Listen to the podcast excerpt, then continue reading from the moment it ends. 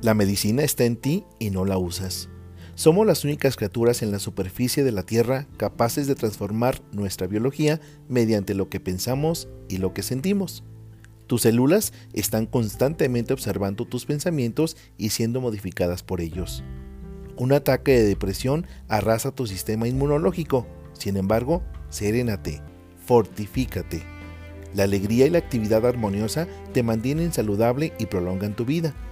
El recuerdo de una situación negativa o triste libera en ti las hormonas y sustancias biológicas destructivas que el estrés.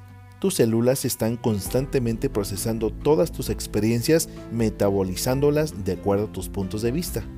En tu cuerpo, la producción de neurotransmisores se altera, el nivel de hormonas varía, tu ciclo de sueño es interrumpido. La superficie externa de tus células se tornan más viscosas y más propensas a formar grumos y hasta tus lágrimas contienen trazas químicas diferentes al de las lágrimas de alegría.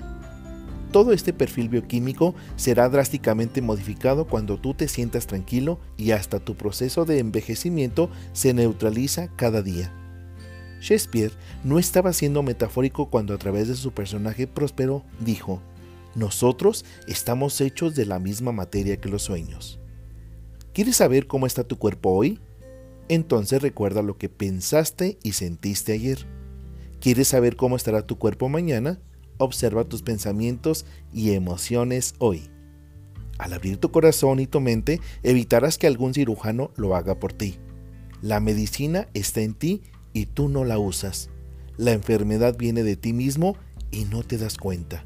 Recuerda, no somos lo que creemos ser, sino lo que pensamos y sentimos sin saber.